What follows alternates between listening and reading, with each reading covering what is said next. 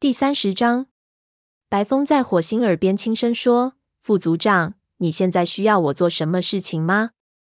火星知道他一番好意，不由得暗暗感激，因为他心里清楚，白风自己也想当副组长。白风在族群中颇有威望，有他在背后支持，自己当起副组长就顺手多了。是的，现在他一边说，一边努力想现在最急迫的事情是什么。突然，他意识到自己应该想象一下，虎掌面临这种情况会怎么做。对了，食物，我们需要些吃的。云沼，给老年猫们送些猎物，再叫上其他几名学徒去给育婴室里的母猫们帮把手。云沼晃了一下尾巴，立即去执行命令了。鼠毛、黑条，你们各找两三名武士分头出去捕猎。我们需要添加些新鲜猎物。捕猎时，注意观察有没有泼皮猫或是虎掌的踪影。鼠毛点了点头，带上绝毛和柳带离开营地。黑条则站在那里，拿眼瞪了火星老半天。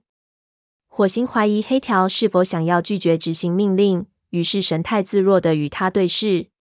最后，黑条转过身，叫上长尾和陈毛走了。白风看着他们远去，说：“都是些虎掌的同情者。”你要对他们多留个心眼儿。火星说：“是啊，我知道。但从目前的表现来看，他们对族群的忠诚不是多于对虎掌的吗？我不揪他们的小辫子，希望他们也能够信任我。”白风听了不置可否。灰条问：“需要我做什么吗？”火星舔了一下他的耳朵，说：“是的，马上回到窝里睡一觉。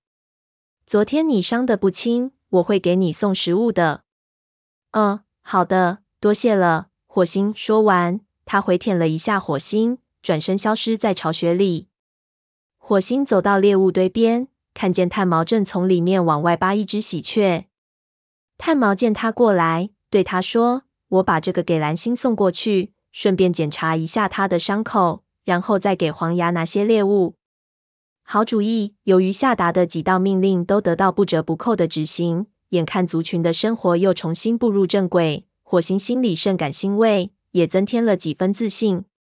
跟黄牙说，需要找帮手采集草药的话，等云沼忙完老年猫那边的事后找他好了。火星嘱咐道。炭毛笑着说：“好的。对于如何使唤你的徒弟们，想必你自有一套了。”火星说着，他一口咬住喜鹊。却又立刻吐出来，趴在地上嗷嗷作呕。只见那只喜鹊的肉从里往外翻开，上面长满了尚在蠕动的白蛆，一股恶臭味扑面而来。火星不由得打了个寒战。炭毛退后几步，望着死鸟，舌头在嘴周围转了一圈又一圈。他睁大眼睛，身上的毛都竖立起来，小声说：“是腐肉。猎物堆里竟然有腐肉，这意味着什么？”火星实在想不出这只腐烂的喜鹊是怎么出现在猎物堆里的。没有猫会把腐肉放进猎物堆，就连最年幼的学徒也不会犯这种低级错误。炭毛重复了一句：“这意味着什么？”火星猛然想起，他在思考的并不是死喜鹊混进猎物堆里的原因。他声音嘶哑地说：“你认为是个预兆吗？是星族发给我们的信息？也许吧。”炭毛打了个寒战，睁大眼睛看着他。自从我在月亮石前举行完仪式后，星族还没有和我对过话。我不知道这个是不是预兆，不过如果他是的话，火星接口说，那一定是关于蓝星的。一想到这是炭毛新能力的第一次显露，他的毛都竖立起来了。对了，你刚才就是要把这只喜鹊往蓝星那里送的。说着，火星想到这个预兆可能隐藏的深意。不由得心里一寒，星族是不是在告诉他们，虽然虎掌这一外部威胁被解除了，但蓝星的统治正从内部遭到侵蚀腐坏呢？想到这里，火星坚定地说：“不，这不可能。蓝星的问题已经解决了，这只不过是某只猫粗心大意，误把腐肉带回来而已。不过这些话连他自己都说服不了，他知道炭毛也不相信。”炭毛迷惘地晃了晃脑袋，说：“我问问黄牙去，他一定知道的。”说完，他捡起一只水老鼠，一瘸一拐的离开了。火星在他身后喊道：“除了黄牙，别对任何猫说，不能让大伙儿知道这件事。”炭毛摇了摇尾巴，表示听到了，然后就消失在香薇丛里。火星看了看周围，确保没有猫偷听到他们的谈话，或者见到这只死喜鹊。他忍住呕吐的欲望，把喜鹊拖到会场边上，扒拉了一些土，将其掩埋起来，然后才稍稍松了口气。事情虽然了结了，但他心里一点儿也平静不下来。如果这只长满蛆虫的烂喜鹊真的是个预兆，那么会有什么灾祸在等待雷族和他们的族长呢？到了中午，大家都已安顿下来。捕猎队带回了丰盛的猎物，所有的猫都吃得饱饱的。火星这才想起该去一趟蓝星的巢穴，看他是不是想和自己谈谈族群的管理事宜。这时，金雀花通道那边出现了一阵骚动。只见四只合族猫走进营地，还是上次协助他们赶走泼皮猫的那几只：豹毛、雾角、时毛和黑掌。上次战斗中，豹毛的肩膀处挂了彩，而黑掌则有一只耳朵被撕开了一道口子。火星真希望他们只是来慰问一下雷族众武士的，不过他知道河族可没那份心情。他们此番前来，必定又是为了那两只幼崽的事情。火星努力装出一副若无其事的样子，躲不过去冲豹毛低下头去。不过他行的不是上下级的礼节，而是平级的礼节。豹毛看见火星行的是平级礼节，脸上露出惊讶的面容，说：“你好，我们想和你们的族长谈谈。”火星踌躇不定，不知道该怎么向他们解释。要想把虎掌怎么意图篡位，自己又如何当上副族长，这一连串事情讲清楚，可不是一时半会儿就能办到的。几个念头转过，他决定还是先不把这件事告诉外人。别看河族现在这么客客气气的，谁能保证他们不会落井下石呢？反正森林大会也快到了，他们到时自会知道。火星又低了一下头，转身准备向蓝星通禀。当他走进族长巢穴时，看见蓝星正坐在那里吃下最后一片鼠肉，看起来他的气色好多了。火星在门口通报了一声，蓝星咽下嘴里的鼠肉，抬起头来，他舔进嘴巴，说：“是火星吗？进来吧，我们有一大堆事情要商量。”火星说：“是，蓝星。不过现在恐怕不是时候，合族武士们正等着你。”蓝星站起来，伸了个懒腰。我刚才还在犯嘀咕呢，不过他们倒还真是心急呀，这么快就又来了。说着，他走出巢穴，前去接见来访的合族猫们。不知什么时候，灰条也出来了，正在那里和雾角聊天。火星在距河族猫们几步开外的地方坐下，心里暗想：灰条可千万别什么都往外说。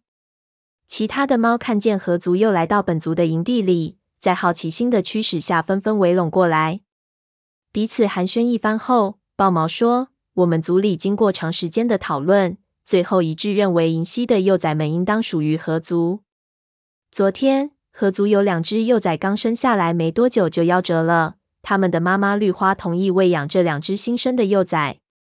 我们认为这都是星族的安排，这两只幼崽会得到悉心照顾的。”火星喊道。他们在这里也得到了悉心照顾。豹毛瞪了他一眼，对蓝星说：“勾心派我们来接走幼崽。”他的声音并不响亮，但语气却很坚决，显示出他深信自己的族群绝对拥有那两只幼崽的抚养权。雾角补充说：“况且他们现在又长大了不少，再加上河水也变浅了，安全渡过河去应该不成问题。我想他们能够经受住旅途的劳顿。”豹毛赞许的看了看他，说：“没错，要不是为了他们的健康着想，早先我们便将这两只幼崽接走了。”蓝星站起身，虽然仍有些无精打采，但已恢复了当族长的威严。他说：“这两只幼崽的身上也有雷族的血脉。我已经说过了，我会在下次森林大会上做出决定的。”豹毛冷冷的说：“这由不得你做主。”他的话引起一片抗议声。坐在火星身旁的沙风骂道：“脸皮真厚！他以为自己是谁，竟敢来这里对我们指手画脚。”火星走到蓝星身边，在他耳边小声说：“蓝星，他们是灰条的命根子，千万别送给河族。”蓝星的耳朵抽动了一下，淡淡的对河族猫说：“你们回去告诉勾星，就说为保住这两只幼崽，雷族将不惜一战。”雷族的猫们齐声叫好。豹毛勃然变色，火星的毛开始竖起来。这时，灰条站出来向蓝星走去，大家纷纷让出道路，心里存着疑问，脸上露出鄙夷的神色。灰条似乎对此已见怪不怪，他看了看河族的猫，然后又看了看本族的猫，最后说：“豹毛说的没错，幼崽属于母亲的族群，我想我们应该让他们带走幼崽。”火星一下子惊呆了，有心要反驳，却又找不到合适的语言。雷族的其他猫都陷入了沉默，只有黄牙小声嘟囔了一句：“他简直是疯了。”蓝星说：“灰条，再考虑考虑。如果我让豹毛领走他们，你将永远失去自己的孩子。他们会在别的族群里长大，不会再认你这个父亲。他日你们甚至会在战场上相见。”火星注意到，他在说这番话时，眼睛凝视着雾角和时髦，语气中充满了悲伤。他的这番话饱含着惨痛的教训，大家听后均不由自主地联想到很久以前他所失去的孩子。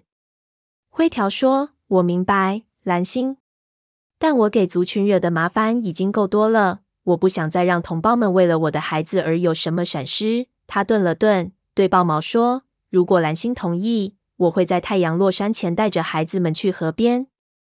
我保证说话算数。火星脱口而出：“灰条，不要！”灰条扭头瞅了火星一眼。火星看到他的目光里充满了痛苦、悲伤，但还有坚决。那一瞬间，他突然意识到自己还不能完全理解灰条内心的感受。他轻声重复了一句：“不要。”但灰条没有回应。沙风走到火星身边，轻声安慰，但火星已经全然麻木了。模模糊糊中，他似乎听到炭毛走过来，对沙风说：“没用的，沙风，说什么都没有用，让他安静一会儿吧。”蓝星垂下头去，久久沉思不语。火星看得出来，他刚才瞬间积攒起来的力量，在这番较量中正被消耗殆尽。最后，蓝星说：“灰条。”你真的就这么决定了吗？灰条抬起头，绝不反悔。蓝星说：“既然这样，豹毛，我答应你们的要求。灰条会在日落前依照约定把幼崽带过去。”眼见事情办得如此顺利，倒令豹毛吃了一惊。他和黑长交换了一下眼神，似乎不能确定这是不是个圈套。他转身对蓝星说：“好吧，看在星族的分儿上。”我们姑且相信你的话。他冲蓝星略一低头后，率领其他三只猫离去。火星目送他们离开营地后，想劝灰条改变主意，却发现他一闪身消失在育婴室中。太阳西斜，被树木遮挡。火星在金雀花通道处等候。树木簌簌作响，春风拂面不寒。不过此时火星的脑子里都在围着灰条转，哪有心思欣赏这春夏之交的大好景色？他要尽最后一次努力，劝说灰条不要放弃自己的孩子。终于，灰条带着孩子们从育婴室里出来了，两只幼崽走在他前面。那只深灰色的幼崽已颇具一位武士的风范，而那只银灰色的幼崽将来一定会同他母亲一样，模样漂亮，行动敏捷。金花随他们一道出来，低下头和两只幼崽对触着鼻子，悲伤地说：“好好保重。”两个小可爱，灰条推着他们向营门口走去。两只幼崽不明其意，大声嚷嚷。金花的孩子们紧紧贴在他的肚腹上，似乎在安慰他。火星看灰条走近，上前开口说：“灰条。”灰条打断了他的话：“别再说了，你不久就能理解的。你和我一起去河边吗？我我需要你帮我带幼崽。当然可以了。”咱们一起走吧。火星巴不得多一点儿机会劝说他改变主意呢。两位武士如往常一样结伴穿过丛林，他们各自衔了一只幼崽。两个小家伙一路上都不安分，吵吵嚷嚷着要自己下地走路。火星不知道他的朋友如何能忍心放弃这两个宝贝。他暗想，当初蓝星眼睁睁的看着向星带走自己的孩子时，心里是不是也是这般感受？他们到达河边时，晚霞正从天边隐去，月亮开始升上天空。小河恰如一条柔软的银色绸带，流水潺潺细语，岸边的青草凉凉爽爽。火星把嘴中的幼崽放在柔软的草地上，灰条将另一只放在旁边。灰条猛然间把火星拽过来说：“终究还是你对，我放不下这两个孩子。”听到灰条肯改变主意，火星顿时喜出望外。他们这就能带着幼崽们回家了，不管未来河族会如何刁难。索性轰轰烈烈的大干一场罢了。哪知灰条接下来的话又使他的心立刻冰冷下来。我要和他们一起去合族。银溪临终前要我好好照顾他们，守着他们，就如同守着银溪一样。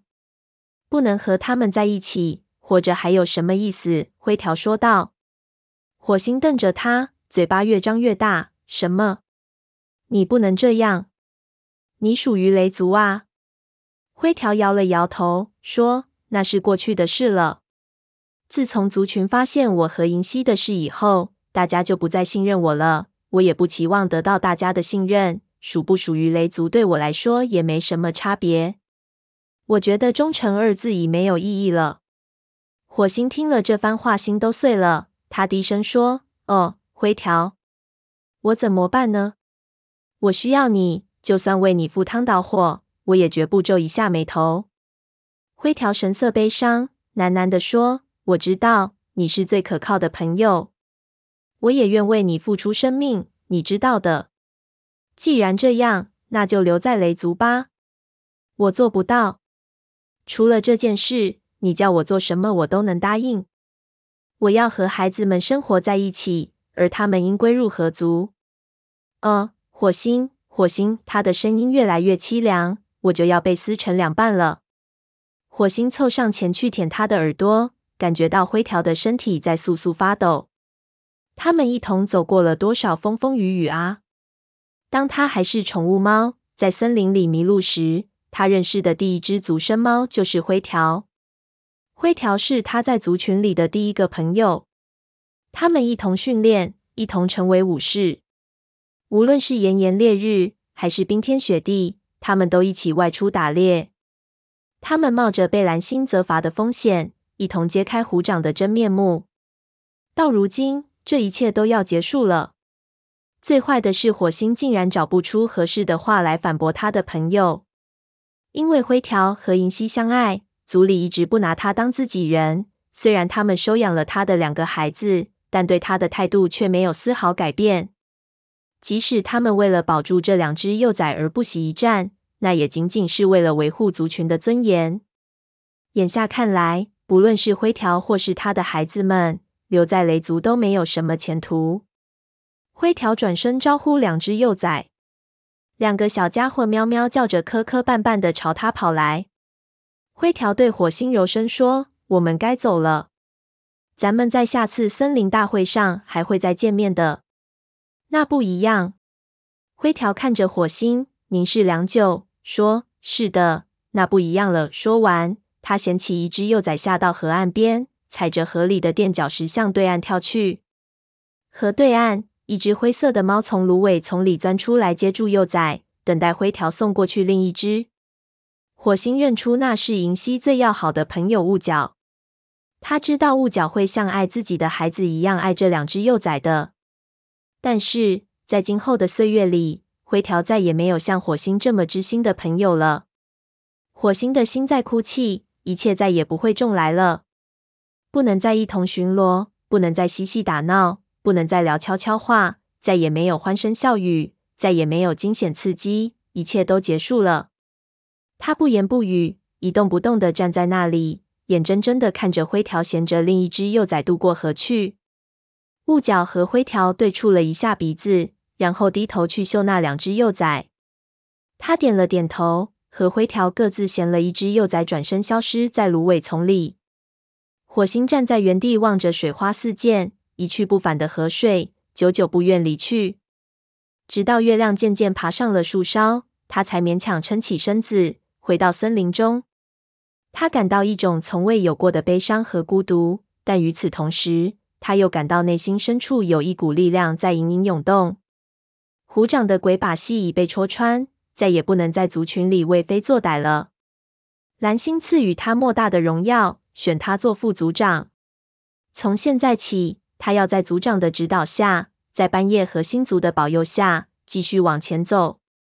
不知不觉中，他的脚步越走越快，最后终于飞奔起来。黑暗中，只见火一般的身影起伏闪现。火星心急如焚，要立刻赶回雷族去，履行自己副族长的职责。